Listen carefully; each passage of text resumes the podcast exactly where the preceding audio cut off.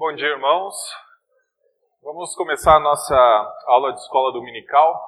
Na semana passada eu dei uma aula sobre uma leitura da Bíblia como uma história em progresso. E naquele momento eu falei sobre a ideia de sacrifício substitutivo. Ah, então comecei com o texto de Gênesis 3:20, onde mostra Deus substituindo as roupas feitas de folhas de figueira de Adão e Eva por peles.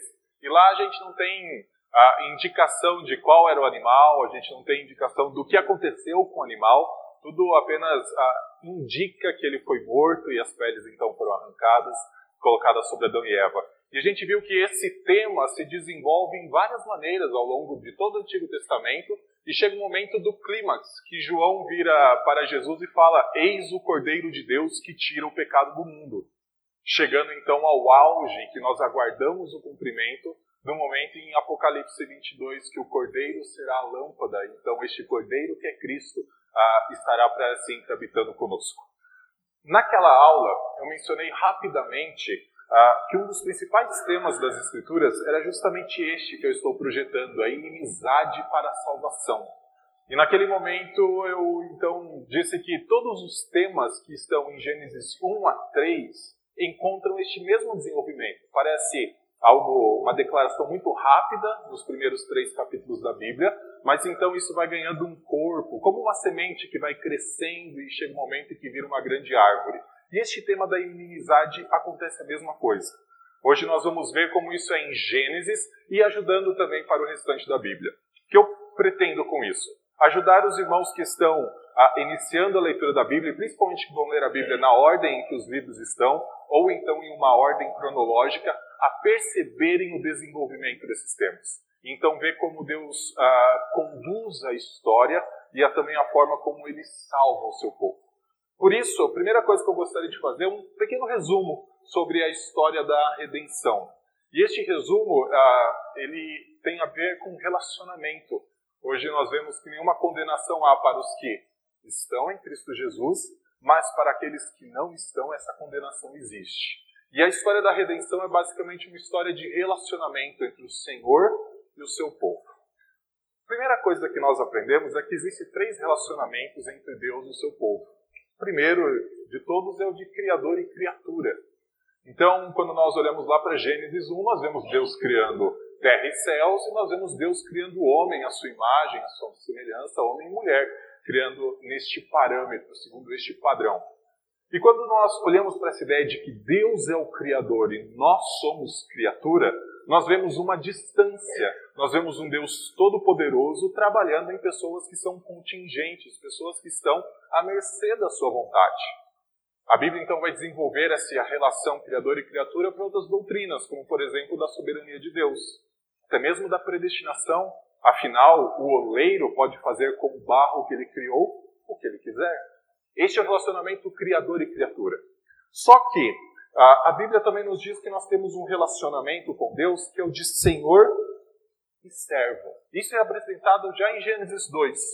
O Senhor condescende a um relacionamento. O Senhor então se aproxima do homem e é necessário que ele faça isso.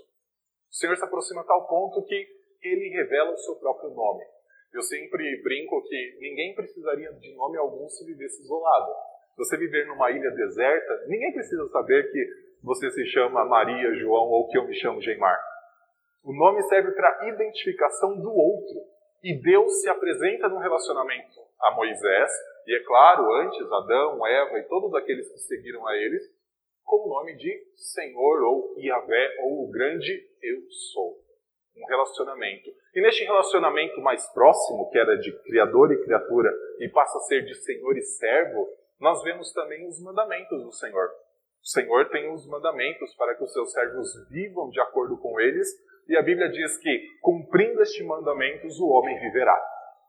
Qual é a grande questão nessa história? Qual é o grande problema dessa, dessa história? A queda.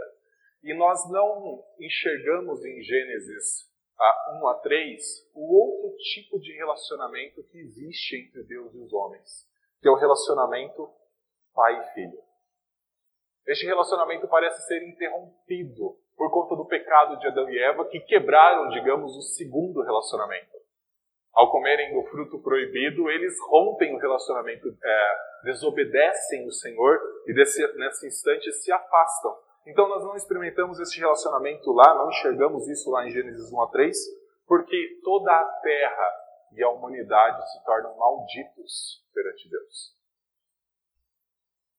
Mas graças a Deus, a Gênesis 3, a partir do versículo 15, em que nós vemos promessa de filhos, promessa de descendente, depois na Gênesis 3:20, que nós vemos Deus trocando a roupa de Adão e Eva, e nós vemos todas as promessas do Senhor, porque nós enxergamos que para nós experimentarmos esse relacionamento que a Bíblia diz que nós temos, afinal eu e você iniciamos a oração dominical dizendo: Pai nosso.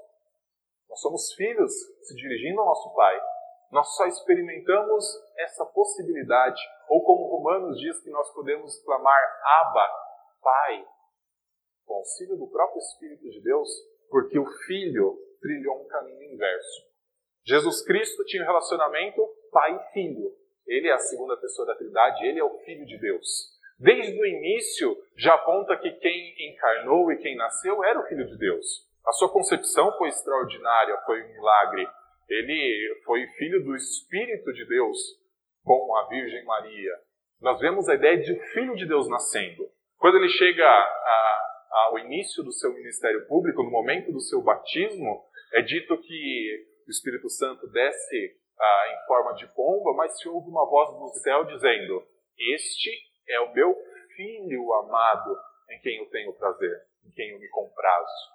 E tudo a partir de então, Jesus Cristo ouve de todas as pessoas, inclusive dos demônios, que ele é filho de Deus. Pedro uma vez falou: Tu és o Cristo, filho do Deus vivo. Os demônios que se deparavam com Cristo Não é a hora de você, eh, do Senhor estar aqui ainda, porque és o filho de Deus.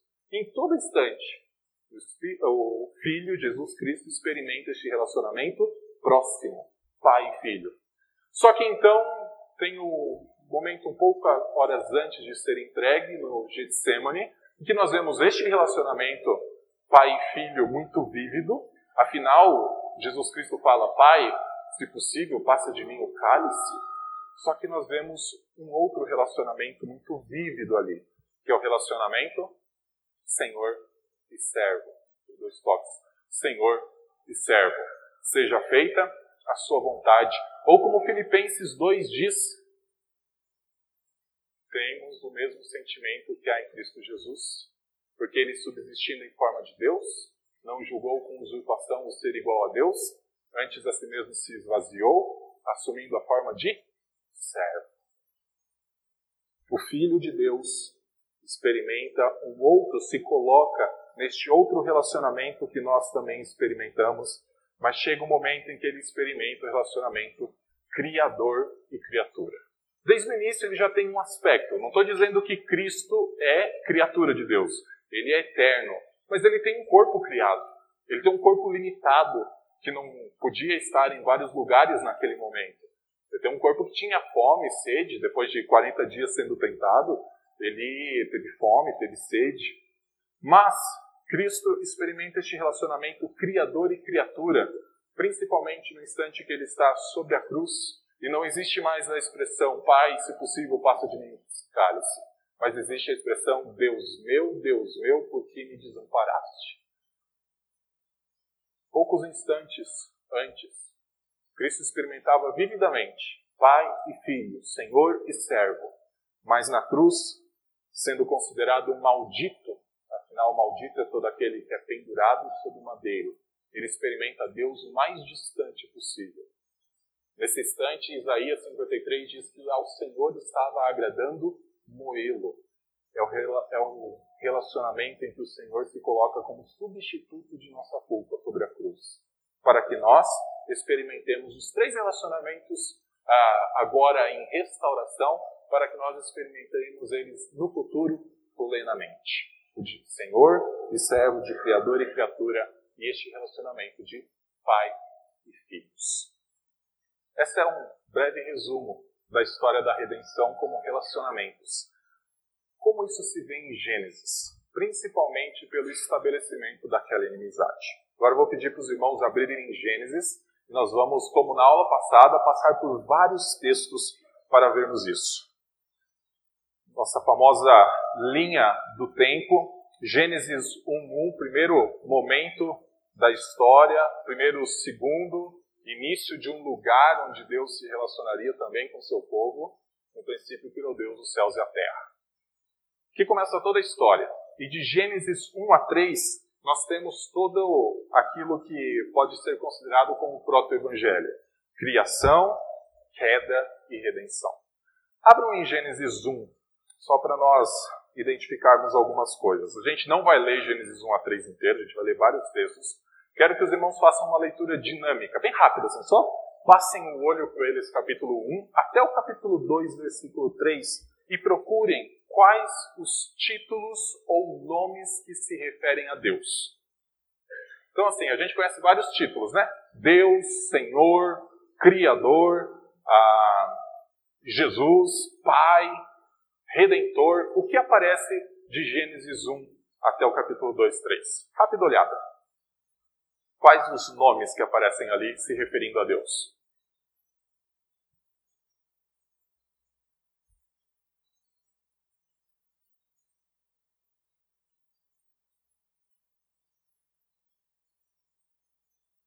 Tempo esgotado.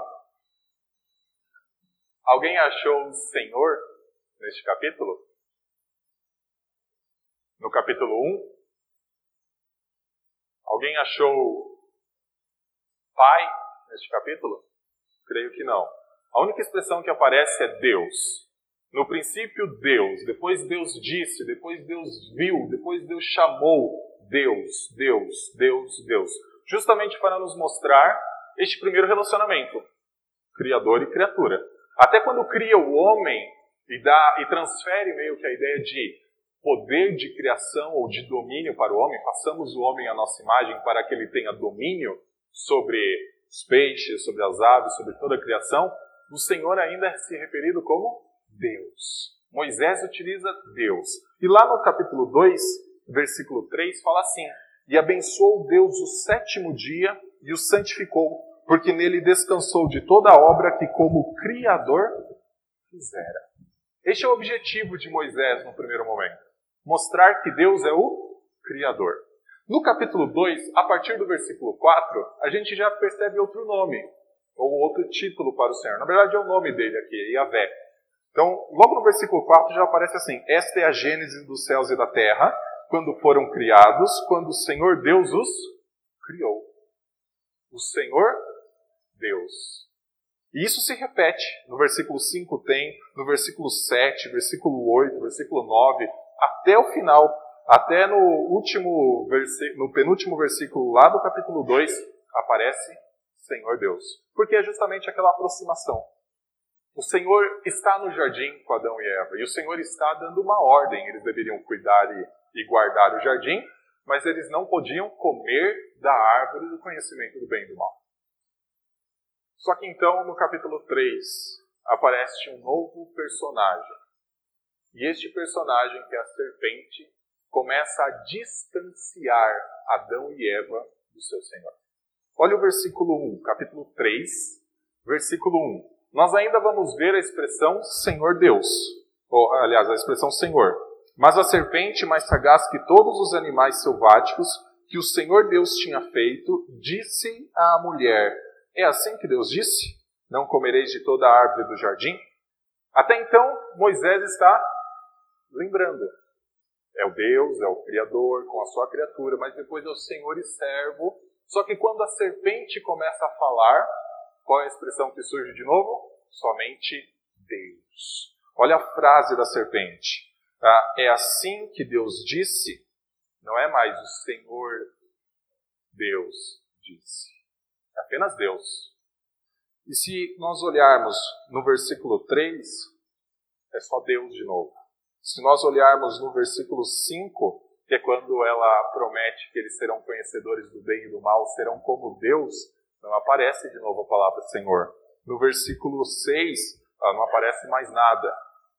7, também nada. Mas então, quando Deus vai atrás de Adão e Eva, depois de eles entenderem o pecado, surge de novo no versículo 8 a expressão: quando ouviram a voz do Senhor Deus. Que esses dois capítulos nos ensinam. Aliás, e o início do capítulo 3. Primeiro, Deus nos criou e Ele é o soberano sobre nossas vidas. Mas nesta criação nós vemos uma distância do Senhor no primeiro momento. Só que no capítulo 2 nós vemos que este Deus é um Deus que age na história, que fala. Existe um autor chamado John Frame que ele fala que a, o grande diferencial do cristianismo é que o Deus do cristianismo fala, enquanto todos os outros deuses não falam, porque são falsos. Mas o nosso Deus fala. Tanto fala que revelou o seu próprio nome. Só que quando surge Satanás por meio da serpente, nós vemos o grande objetivo: distanciar Adão e Eva de Deus. Voltar à expressão somente Deus. Ele é o Criador e ele não quer que vocês sejam como ele. Ele não quer que vocês tenham o conhecimento que ele tem. Só que quando Deus volta à cena, a partir do versículo 8, nós já vemos de novo a expressão Senhor Deus. Então o Senhor Deus pergunta Adão onde estás. O Senhor Deus começa a fazer perguntas. Como que você sabe que estava no comestes da árvore que eu te ordenaras não comesses? Tudo Senhor Deus. No versículo 24, no versículo 14, melhor dizendo, nós vemos que depois de interrogar Adão e Eva, e depois de Eva principalmente indicar a serpente me enganou e eu comi, nós temos duas falas principais de Deus para a serpente. A primeira está no versículo 14, que fala: Então o Senhor Deus disse à serpente: Visto que isso fizeste, maldita és entre todos os animais domésticos e és entre todos os animais selváticos. Rastejarás sobre o teu ventre e comerás pó todos os dias da tua vida. Veja essa expressão maldito entre todos os animais. Ela só é neste momento declarada para a serpente e depois será declarada para a terra. Quando Deus fala com Adão, ele fala assim: Maldita é a terra por tua causa. Mas para Adão e Eva nunca foi declarado isso. Essa declaração judicial de Deus só é declarado para a serpente e depois para a terra. É interessante que a terra nem tem culpa, se for pensar. A culpa é só de Adão. Maldito é a terra por tua causa, porque ouviste a voz da tua mulher. Mas aqui nós temos a punição de Deus para a serpente. E depois, a forma como Deus salvaria o seu povo. Como ele salvaria Adão e Eva. Versículo 15 fala: Porém, inimizade entre ti, perdão, entre ti e a mulher, entre a tua descendência e o teu descendente. Este te ferirá a cabeça e tu lhe ferirás o calcanhar. Quando há este afastamento de Adão e Eva, que agora tem medo ah, da árvore, eh, das árvores, também se vestem por conta da sua nudez, um sinal da sua culpa. Nós vemos Deus, primeiro, julgando a serpente e depois, como forma de salvar, colocando inimizade entre a mulher e a serpente, entre as duas descendências. A forma de Deus salvar na história é com esta inimizade. Apenas para os irmãos ah, lembrarem, lá em Apocalipse 12, é dito que constantemente o dragão, a antiga serpente, se coloca diante da mulher para destruir o descendente que ia nascer. A história se move desde Gênesis 3,15 com esta inimizade muito clara. E Deus utiliza vários eventos para tornar ainda mais clara esta inimizade. E é esses eventos que eu quero mostrar para os irmãos que existem entre várias, uh, vários momentos do livro do Gênesis. Deus interferindo diretamente na história para solidificar e tornar cada vez mais claro que existe uma inimizade entre duas descendências. Uma descendência é a descendência da mulher, que confia na promessa de Deus que haverá um descendente que vai esmagar a cabeça, que se alia à verdade. A outra descendência é a descendência da serpente. Lembram-se? Eva disse: A serpente me enganou. Todos esses que se aliam à mentira se tornam ao longo da história descendentes da serpente. Então, quando se fala descendência da serpente, a gente não tem que pensar em um monte de filhotinho. A gente pensa em pessoas, tem a relação espiritual. E isso se clarifica principalmente na relação de Abel e Caim. Vai lá para o capítulo 4.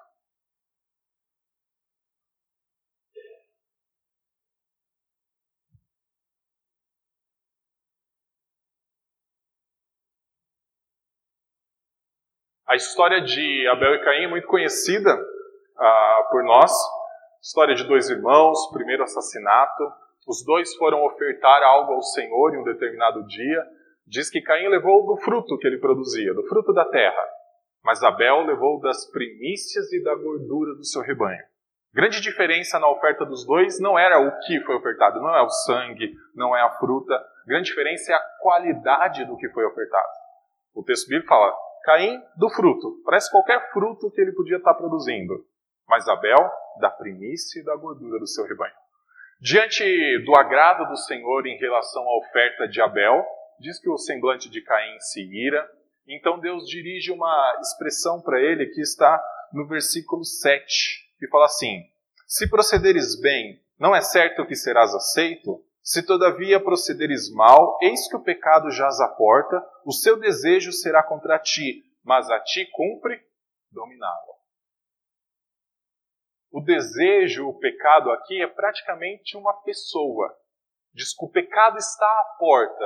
Algo semelhante com o que aconteceu no Jardim do Éden. A serpente estava ali próximo.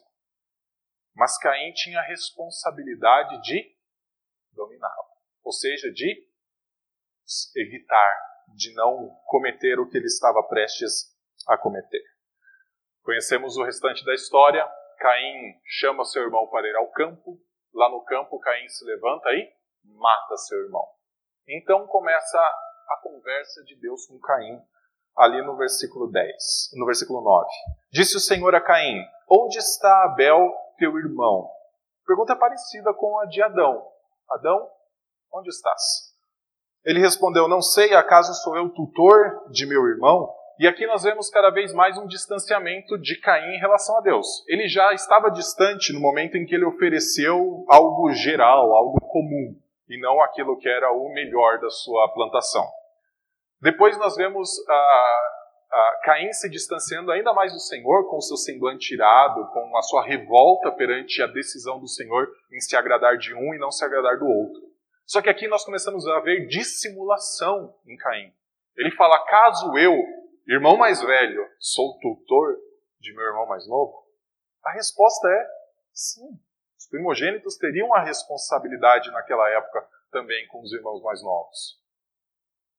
Mas é a distância aumentando. Então, no versículo uh, ah, 10, Deus faz a seguinte pergunta: Que fizeste? E essa pergunta ele fez também para a mulher: Que é isso que fizeste? Para Eva. Eva tinha, digamos, para quem apontar o dedo. A serpente me enganou e eu comi.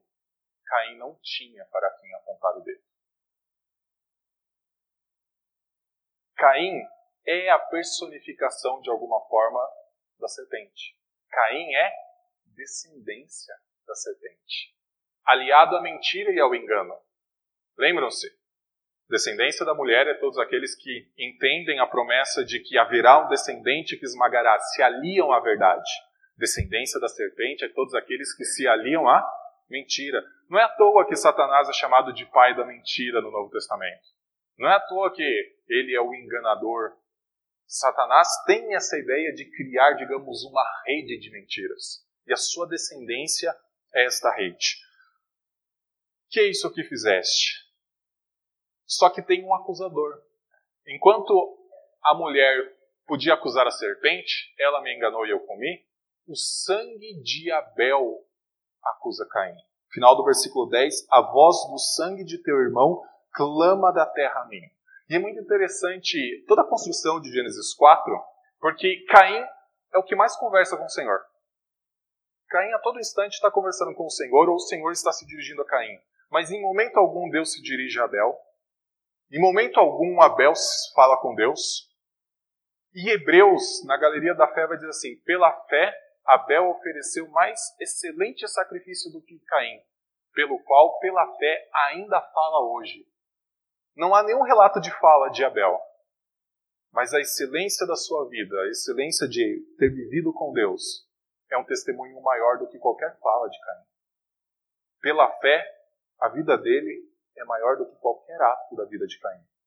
Versículo 11, então, mostra que Caim é descendência da serpente. És agora, pois, maldito por sobre a terra, cuja boca se abriu para receber de tuas mãos o sangue de teu irmão. Quando lavrares o solo, não te dará ele a sua força, será fugitivo e errante pela terra.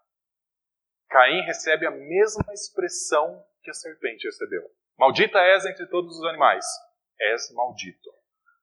Adão não recebeu essa, esse julgamento do Senhor. Adão foi dito: a terra agora é maldita por sua causa. Mas diz que quando ele lavrasse o solo, mesmo em meio de cardos, abrolhos, ainda retiraria no suor do seu rosto o sustento daquela terra. Mas Caim, que era um produtor de frutas ou de algum, uh, algum alimento cultivável, não conseguiria mais trabalhar a terra. As descendências começam a se tornar bem claras. A inimizade, nesse momento, ela é, alcança, digamos, o ápice. Afinal, um irmão matou outro. As duas descendências vão caminhar paralelamente. Lá no versículo 25, dá um salto. Esse é o momento em que eu mais me detenho, tá, meus irmãos? Depois eu acelero um pouco nos textos. Lá no versículo 20, uh, 25 fala assim: Tornou Adão a coabitar com sua mulher, e ela deu à luz um filho, a quem pôs o nome de Sete, porque disse ela: Deus me concedeu outro descendente em lugar de Abel, que Caim matou. A Sete nasceu-lhe também um filho, ao qual pôs o nome de Enos, daí se começou a invocar o nome do Senhor. A inimizade estabelecida a ponto de ocasionar um assassinato mas depois, quando Adão e Eva têm um novo filho, e é interessante que é Eva sempre quem dá nome, lá no versículo 1 do capítulo 4, os irmãos podem ver que ah, ela quem dá nome para Caim, só que lá ela fala assim: os, ah, adquirir um varão com o auxílio do Senhor. O olhar dela é para Adão. Adão era o varão de onde a varoa foi tirada, osso dos meus ossos, carne da minha carne. Eu brinco que é o poema mais bonito das Escrituras. É aquele poema que parece feio, né, no primeiro momento, varão, varoa, osso, osso. Mas é o mais bonito porque é o mais puro, é a declaração mais perfeita de amor. Quando a Eva dá o nome para Caim, ela está olhando só para a ideia de descendência natural. É o varão como Adão é o varão. Só que quando nasce Sete, ela fala: Deus me concedeu outro descendente. Qual é a expressão que se lembra? Gênesis 3,15 inimizade entre o descendente da mulher e o descendente e a descendência da serpente.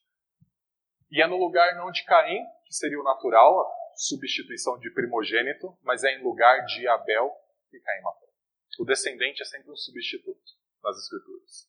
E como substituto ele tem um papel fundamental.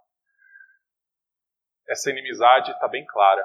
Gênesis 4 é a, a solidificação total pode chegar, nesse momento, chega ao ponto de um assassinato. Mas Gênesis 5 já mostra que a inimizade não é mais tão inimizade assim. Diz que os filhos de Deus, vai lá para, aliás, Gênesis 6, os filhos de Deus tomaram mulheres das filhas dos homens para si. Não vou entrar na discussão se filhos de Deus aqui são anjos ou se filhos de Deus ah, são homens, linhagem de Sete ou não. Mas o que eu quero mostrar existe uma aproximação num relacionamento. E relacionamento é aquilo que vai governando a história. Entre aqueles ah, que, no momento, provavelmente deveriam estar, digamos, em lados opostos dessa inimizade, há uma grande aproximação. E esta aproximação culmina com um aumento do pecado a ponto de Deus, ah, a Bíblia dizer que Deus se arrependeu de ter feito o homem sobre a terra. Vamos ler alguns versículos deste texto? Lá no versículo 11, depois de ter este, esta aproximação entre aquilo que Deus estabeleceu inimizade, o versículo 11 fala assim: A terra estava corrompida à vista de Deus e cheia de violência. Viu Deus a terra e eis que estava corrompida, porque todo ser vivente havia corrompido o seu caminho na terra. Então disse Deus a Noé: resolvi dar cabo, resolvi dar cabo de toda a carne, porque a terra está cheia de violência dos homens. Eis que os farei perecer juntamente com a terra.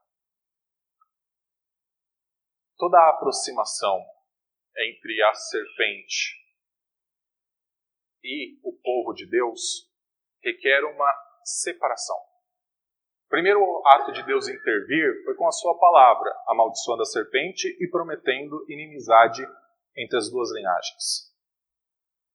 Depois, quando estas linhagens começam a se aproximar por meio dos casamentos, Deus interfere de novo. Nesse primeiro momento, destruindo toda a terra, menos Noé e sua casa, que acharam graça perante os seus olhos. Noé achou graça perante o Senhor. Mas Deus sempre vai intervir, e muitas vezes de forma destrutiva, para a manutenção desta inimizade. Só que lá no versículo, lá no, ah, em capítulo 9, abra lá o capítulo 9, versículo 20, pós-dilúvio, nós vemos que há um ato de um dos filhos de, de Noé que merece o estabelecimento da inimizade de novo. Diz que Noé era plantador de vinhas, e diz que um dia ele, depois de extrair ah, o fruto da videira, fez vinho, ficou bêbado, se deitou nu na sua tenda, e então um dos seus filhos ah, descobriu a sua nudez, que é Cã. Quando ele vai abençoar os seus filhos, ele amaldiçoa Cã, à semelhança da maldição da serpente e da maldição de Caim. Versículo 25 fala: Disse: Maldito seja Canaã, seja servo dos servos a seus irmãos. E ajuntou: Bendito seja o Senhor Deus de Sem, e Canaã lhe seja servo. Engrandeça Deus a Jafé, e habite ele nas tendas de Sem, e Canaã lhe seja servo. Essa inimizade tem que ser mantida ao longo de toda a história, e Deus vai mantendo ela ah, por meio dos seus atos de intervenção. Primeiro com a inimizade, depois com o dilúvio. E aqui, quando Noé ah, amaldiçoa um dos seus filhos e abençoa os outros dois, mostra que existe a inimizade. Logo na sequência vem o quê? Babel. Gênesis 11. O que é Babel? Senão todas aquela descendência que está no capítulo 10 se aproximando de novo, habitando no mesmo lugar com a mesma língua e tendo um objetivo muito claro. Capítulo 11, versículo 3 ah, fala que os habitantes desta região de Babel disseram uns aos outros: Vinde, façamos tijolos e queimemo-los bem, os tijolos sirvam-lhes de pedra e o betume de argamassa. Disseram: Vinde, edifiquemos para nós uma cidade e uma torre cujo topo, o topo chegue aos céus e tornemos célebre o nosso nome.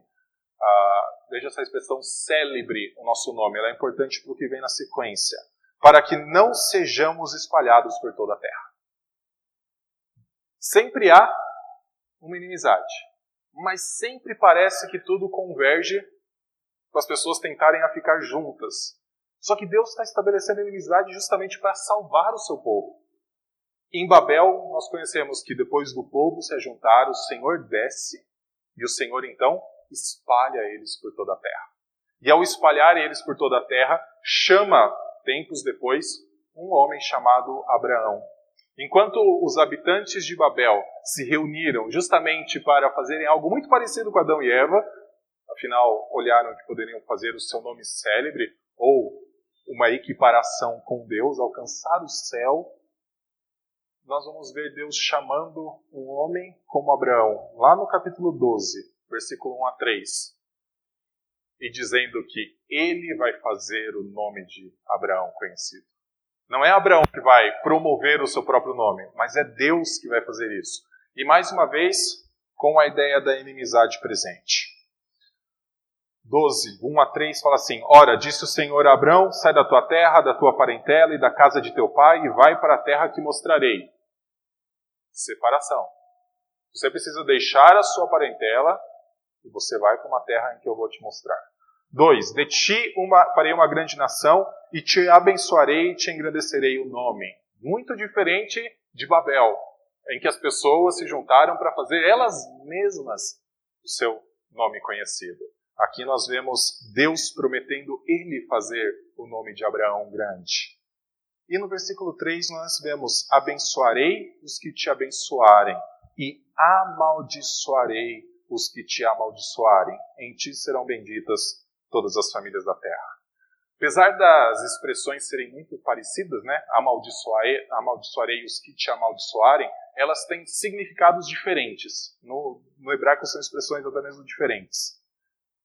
Quando as pessoas amaldiçoassem Abraão, é basicamente quando elas, a ideia elas zombarem ou elas menosprezarem Abraão.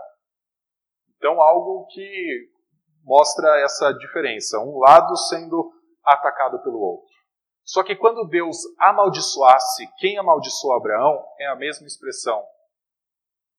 Lá para a serpente, é a mesma expressão para Caim e vem na sequência com Canaã. As duas descendências sempre devem ser separadas por uma inimizade. E essa inimizade ela é sempre reforçada pelas promessas de Deus. Começa com a maldição sobre a serpente, que Adão e Eva, que estão ali do lado, escutam como uma promessa.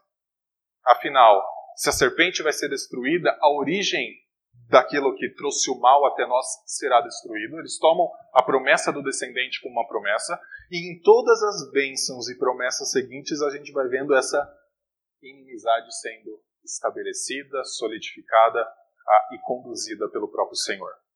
Gênesis 15, lá do 12 ao 21, Está quase acabando, meus irmãos. Gênesis 15, do 12 ao 21, depois de uma guerra ah, que Abraão travou contra quatro reis que haviam sequestrado seu sobrinho Ló, ele volta vitorioso da guerra e ele é abençoado por um homem chamado, um, um rei daquela época chamado Melquisedeque, que diz que bendito seja Abraão e bendito seja o Deus Altíssimo que abençoou Abraão. Tudo isso está no capítulo 14. Depois o próprio Senhor aparece para Abraão com duas promessas. Uma, Abraão, eu serei o teu escudo. E Abraão poderia responder assim: Mas eu acabei de vencer uma guerra. Sou um grande, uh, militarmente muito poderoso. Mas Abraão começa a levar para a ideia de descendente. Mas eu não tenho descendente, Senhor. Eu não tenho ninguém que herde as coisas da minha casa. Será o Damasceno Eliezer, todo aquele que vai herdar tudo o que eu tenho. E Deus também fala ah, que ele é o Senhor que tirou Abraão de Ur dos Caldeus. Então se estabelece aqui a aliança. Só que nessa aliança o texto bíblico aponta muito para a ideia de que Abraão estaria dormindo. Pega no sono, densas trevas caem sobre ele. E enquanto Abraão está dormindo, é provável que, aliás, enquanto é provável que Abraão está dormindo, o Senhor faz uma promessa também. E a promessa está a partir do versículo 13. Sabe com certeza, 15 e 13. Sabe com certeza que a tua posteridade será peregrina em terra alheia, e será reduzida à escravidão, e será afligida por 400 anos. Promessa em relação ao Egito. A descendência de Abraão desceria um dia para o Egito, e lá no Egito seria reduzida à escravidão, passaria 400 anos escrava no Egito, e então o Senhor fala que tiraria eles de lá. Versículo 14. Mas também eu julgarei a gente a quem tem de sujeitar-se, e depois sairão com grandes riquezas. Então o Senhor fala: haverá um momento em que vocês serão escravos nessa terra, mas eu vou julgar eles. Olhar para esta inimizade nos ajuda a entender por que há grandes movimentos do Senhor por meio do seu povo na história, destruindo vários povos. O primeiro é o Egito. A gente vai ver a destruição de boa parte do exército de Faraó, inclusive de Faraó, no Mar Vermelho. Antes disso, a décima praga destruindo os primogênitos do Egito e não os primogênitos que estavam debaixo do sangue.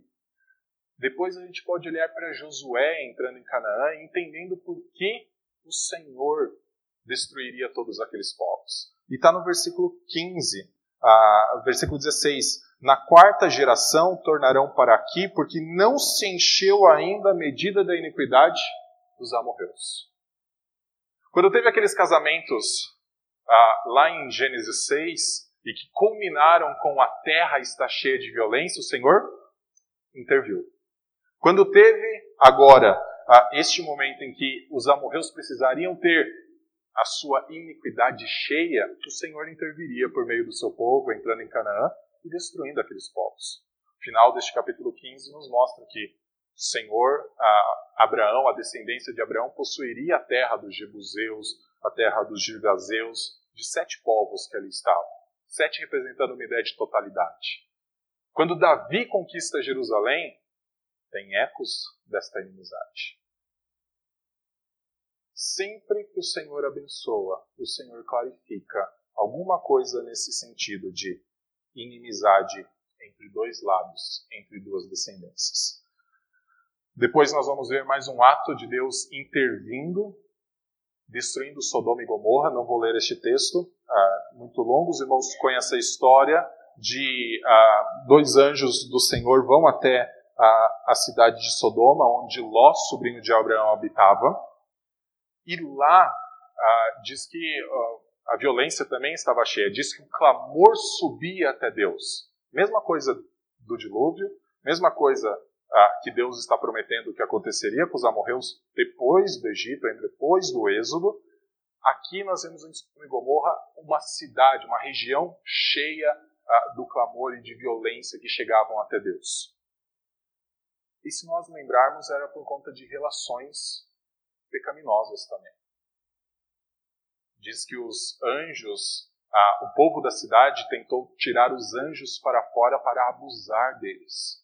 Toda vez que tem este, ah, este momento, o Senhor intervém diretamente, destruindo Sodoma, tirando Ló, e depois vem a história de que Ló ah, é embriagado pelas suas filhas, das suas filhas nascem um filho e outro filho da outra, que dariam origem aos Moabitas e os Amonitas, mais dois povos que o povo de Deus teria inimizade até chegar em Canaã.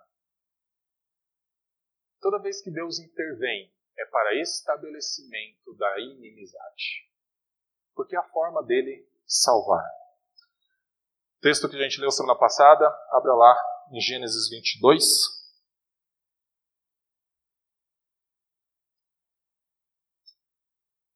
Quero chamar a atenção para a nova promessa do Senhor que ele não tinha feito até então para Abraão.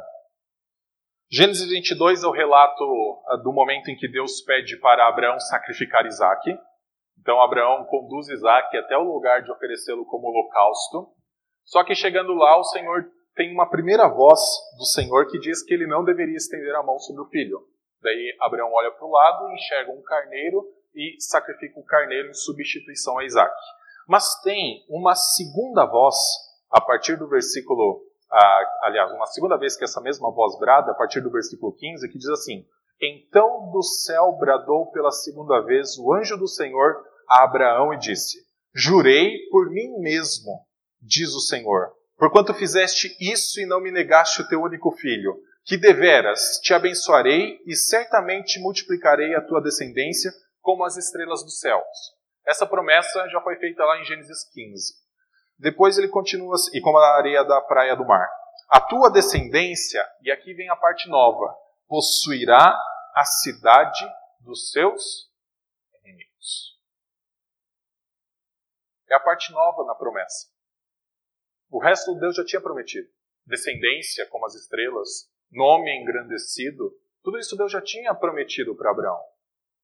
Mas agora vem a promessa mais clara de quando o Senhor diz: Abençoarei os que te abençoarem, amaldiçoarei os que te amaldiçoarem.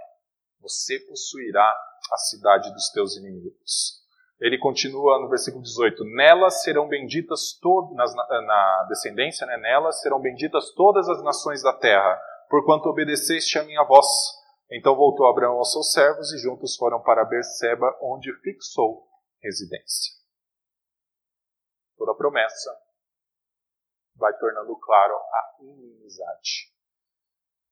Só que chega um momento em que Deus precisa intervir de novo. Passam-se, agora eu dei um bom pulo, né? Então vinha a contextos muito próximos. Lá em Gênesis 38, já tinham se passado algumas descendências de Abraão. Abraão já teve o seu filho Isaac, né, que a gente viu que estava para ser sacrificado, ofertado ao Senhor. Depois de Isaac nasce Jacó e Esaú. É muito interessante que entre Jacó e Esaú parece existir uma inimizade. Afinal, o Senhor lá em Romanos 9 fala que aborreceu a Esaú, mas amou a Jacó. De Jacó, nós vemos uh, Jacó tendo duas esposas, né, Lia e Raquel, e tendo doze filhos e uma filha. E diferente do que se espera que sempre seja o primogênito quem carregasse o nome, nós vamos descobrir lá na frente quem vai carregar só o quarto filho. O quarto filho na descendência que vai carregar ah, o nome, ah, pelo menos a promessa do descendente. Mas antes desse filho carregar o nome, Deus tem que intervir na família e nos casamentos que existiam na família dele. Gênesis 38 é um texto muito interessante porque ele, ele é posto bem no meio da história de José. José tem aqueles conflitos com os irmãos, os irmãos vendem ele, daí aparece Gênesis 38 no meio da história. Ninguém sabe por que vai falar de Judá, vai falar de Tamar, e daí volta para contar sobre José. Por que, que tem um momento de falar de Judá e um momento triste da história de Judá? Não é nenhum momento feliz. Porque é justamente a manutenção das promessas do Senhor. Então, Gênesis 38, a partir do versículo 1, nós vamos ver que Judá se muda por uma região e se casa ali. Versículo 1. Aconteceu por esse tempo que Judá se apartou de seus irmãos, logo depois de provavelmente ter vendido José, e se hospedou na casa de um adulamita chamado Ira. Ali viu Judá a filha de um cananeu. Os cananitas vêm da ideia de Cã, ou seja, vem da linhagem de Cã, a linhagem amaldiçoada ah, chamado Sua. Ele a tomou por mulher e a possuiu. E aqui a gente já tem o primeiro indício de que este casamento desagradava ao Senhor de alguma forma. Porque todas as mulheres dos patriarcas têm o um nome mencionado. Gente, pelo menos na, na principal linha né, sucessória do descendente. Vamos pensar, Adão tem o nome da sua esposa mencionado, que é Eva, Eva dá nome depois, quando tem Abraão, tem Sara. Até quando Isaac vai buscar uma esposa, aliás, o servo de Abraão vai buscar uma esposa para Isaac, lá no meio da parentela tem o um nome, Rebeca. Jacó, Lia e Raquel. Mas quando aparece, até José vai ter lá na sua história no Egito, mas quando aparece Judá, não aparece o nome da sua esposa. Some o nome da sua esposa. Continua a história. Alívio uh, 3. Ela concebeu, deu à luz um filho, e o pai lhe chamou Er. Tornou a conceder e deu à luz um filho, a este deu a mãe o nome de Onã. Continuou ainda e deu à luz outro filho, cujo nome foi Selá. Ele estava em Quesibe quando teve. Então, Judá tem três filhos desse relacionamento. E então entra outra personagem na história, que é Tamar, nome mencionado, nome muito claro. Judá, pois, tomou esposa para Er, o seu primogênito. O nome dela era Tamar. Er, ou Er, porém, o primogênito de Judá era perverso perante o Senhor. E o Senhor fez o quê? O matou. O Senhor o fez morrer. A perversidade de Er fica mais clara com o segundo irmão dele, que deveria cumprir algo e não cumpriu. Versículo 8. Então disse Judá a Onã, o irmão de Er, possui a mulher de teu irmão, cumpre o levirato uh, e suscita descendência a teu irmão. Que é o levirato? Quando a, a esposa, aliás, quando o esposo de uma mulher falecia, na lei posterior diria que o irmão deveria trazer descendência, suscitar descendência para ela, até com um princípio de cuidado, para que ela tenha filhos na sua velhice e cuidem dela. Mas o Onã era tão perverso quanto o irmão. E aqui fica clara a perversidade dele. Versículo 9: Sabia, porém, Onã que o filho não seria tido por seu. Ah, e todas as vezes que possuía a mulher de seu irmão, deixava o sêmen cair na terra para não dar descendência a seu irmão. Qual que era a perversidade dos dois? Evitarem que o descendente viesse à terra. Era por meio deles que o Senhor tinha a linhagem. Mas a todo instante eles evitavam ter filhos. Evitavam que a promessa de Gênesis 3,15, eles tentavam né, evitar que a promessa de Gênesis 3,15 chegasse ao cumprimento. Então, a história nos diz que Judá ah, não traz o terceiro filho, já que Deus matou dois, o terceiro filho ele não apresenta a, a Tamar, e depois Tamar usa de um subterfúgio para ter uma, um descendente, ter um filho, se disfarça provavelmente como uma prostituta. E Judá então tem relações com ela e nasce dois filhos. Pérez, a, pediu o nome do segundo, Pérez e está lá para baixo. Final do versículo, capítulo 38. Pérez e Zerá, os dois filhos. Em tudo isso, nós vemos Deus intervindo no momento em que as relações começam a aproximar a inimizade. Depois nós vamos ver que a inimizade tem que ser estabelecida. E é o último texto, Gênesis 49. Quando Jacó, já no Egito, abençoa seus doze filhos e faz uma promessa específica para esse Judá, que Deus teve que interferir nesses ah, casamentos, nessas relações que estavam sendo perversas aos, seu, aos seus olhos, para trazer o descendente. Quando Deus abençoa, deixa eu colocar aqui Gênesis 49, 8, quando Deus abençoa Judá, mais uma vez ele traz a ideia de inimizade presente. 8. Judá, teus irmãos te louvarão, a tua mão estará sobre a cerviz de teus inimigos, os filhos de teu pai se inclinarão a ti. Judá é leãozinho, da presa subiste, filho meu. Encurva-se e deita-se como leão, e como leoa, quem o despertará? O cetro não se arredará de Judá, nem o bastão de entre os seus pés até que venha Siló, e a ele obedecerão os povos. Ele amarrará o seu jumentinho à vide, e o filho de sua jumenta à videira mais excelente. Lavará as suas vestes no vinho e a sua capa em sangue de uvas. Os seus olhos serão cintilantes de vinho e os dentes brancos de leite. Aqui nós vemos na bênção de Jacó sobre Judá, primeiro que a cerviz dos inimigos de Judá sempre estarão dobradas. E depois que Judá precisaria lavar o seu manto, a sua roupa, em suco de vinho e em sangue de uvas. Provavelmente isso é um indicativo de uma batalha.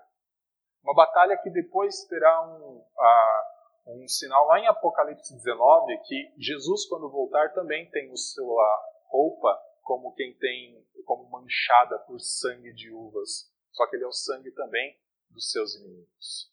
Essa inimizade é a forma de Deus salvar. Porque quando há uma aproximação das pessoas com a mentira ou com Satanás há um distanciamento do Senhor.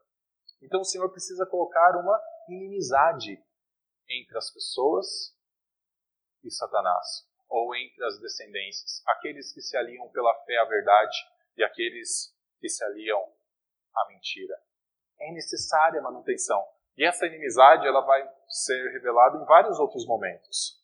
No Egito há essa inimizade. Depois o Senhor precisa destruir Faraó, Faraó coração duro a todo instante. Depois, quando entra em Canaã, é necessário que aqueles que a iniquidade se encheu, e é sempre no momento que alcança o máximo de perversidade, o máximo de violência, o Senhor intervém.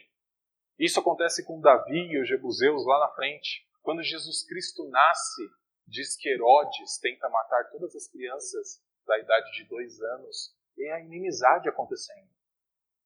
Essa inimizade é revelada lá na tentação de Cristo, onde Satanás tenta fazer o mesmo que fez com Adão e Eva, se aproximar de Cristo e fazer com que Cristo se dobrasse a mentira. Essa inimizade é revelada de maneira plena na cruz, quando Cristo trava a batalha mais sangrenta. Essa inimizade tem um último inimigo ainda a ser destruído, que é a morte a inimizade é mantida até o final. Olhar para esta inimizade de Gênesis 3,15 é uma boa lente para nós lermos o restante das Escrituras. Porque Deus vai trazer salvação ao seu povo, mantendo inimigos. Na sua soberania, ele mantém inimigos. E na sua soberania, ele traz essa salvação. Rápidas conclusões. O que isso serve para nosso aprendizado? com essa ampliação, nós podemos entender que um dia, o que Tiago disse, que a amizade com o mundo é uma inimizade com Deus. Pela fé, nós nunca deveremos nos aproximar da mentira. Nunca devemos nos aproximar daquilo que Satanás tenta fazer com que caiamos pelo caminho. Toda amizade com o mundo é uma inimizade com Deus. E se tornar inimigo de Deus é um dia se tornar maldito, é um dia ser destruído pelo Senhor. Então, olhar para essa inimizade é enxergar esse desenvolvimento e é aplicável a nós. Comunicação. Nós vivemos tempos em que a relação entre certo e errado, verdade e mentira, muitas vezes parece ser bem maleável. Cada um tem a sua verdade, o mal só é ruim se prejudica o outro, se não prejudicar não tem problema. Então as pessoas vivem em momentos em que uh, falarem coisas antagônicas, falarem coisas que têm limites estabelecidos, soa muitas vezes até difícil. Mas nós, como cristãos, falamos que Deus criou todas as coisas boas, Deus criou o ser humano para um relacionamento perfeito com Ele, mas existe mentira, existe distorção da verdade, existe o que é ruim. E nós precisamos estabelecer que existem, não é? Todos os caminhos levam a Deus, existe apenas um caminho, e esse caminho é Jesus Cristo, Senhor. Então nós precisamos enfatizar essas coisas. Precisamos manter bem claro que existem limites, existem coisas antagônicas, conceitos antagônicos, e eles devem ser nutridos, assim como o Senhor nutriu este antagonismo e está nutrindo até o dia em que consumará a história. Fé. Quando nós olhamos para Gênesis, o principal ator, ator, personagem daquela história não é nenhum dos patriarcas, não é Adão e Eva, não é ninguém, é o Senhor conduzindo a sua história. É o Senhor conduzindo a história do seu povo. É o Senhor conduzindo a história da redenção. Se a serpente trouxe um afastamento por conta do pecado que nós cometemos do Senhor, o Senhor tem conduzido a história a ponto até mesmo de fazer o seu filho entrar na história para morrer por nós e criar um caminho de reconciliação com Ele. Isso nos dá a certeza de que um dia não haverá mais lutas, não haverá mais pranto, não haverá mais esta inimizade, não haverá mais nada disso. Não é que não haverá mais inimizade porque todos serão amigos, mas não existirá mais esses dois lados, um na presença do outro. Meus irmãos, Deus tem conduzido a sua história, e Ele tem conduzido a sua história proporcionando o caminho de salvação. E esse caminho de salvação é muito claro nas Escrituras. Os que são inimigos de Deus são amigos do mundo. Os que são amigos de Deus são inimigos do mundo. Isso não quer dizer separação física, mas é separação moral.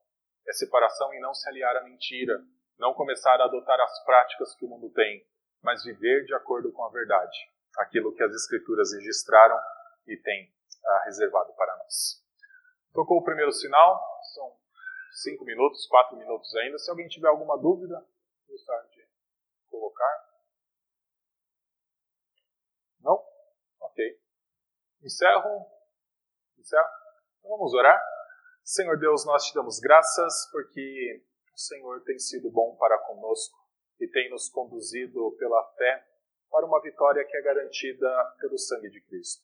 Uma vitória que será nossa não pelas nossas forças, não pela, por aquilo que possamos fazer, mas porque Cristo tem subjugado seus inimigos e um dia subjugará o maior inimigo que é a morte. Ajuda-nos, ó Pai, a compreender que vivemos num mundo em que o Senhor já venceu, mas num mundo em que ainda nós temos aflições, constantemente estamos diante daquilo que distorce Sua palavra, daquilo que se afasta do Senhor, mas ajuda-nos, ó Pai, a ter bom ânimo, para que, pela fé e munidos da Sua palavra, possamos vencer o mundo, as aflições que o mundo tem para nós. Ajuda-nos a caminhar para que um dia, ó Pai, experimentemos da alegria, que é a salvação plena e completa que o Senhor já iniciou desde Gênesis 3,15 e um dia consumará, com o momento em que estaremos em novos céus e nova terra, caminhando para sempre com o nosso Senhor. Esta é a nossa oração, no nome santo de Cristo. Amém.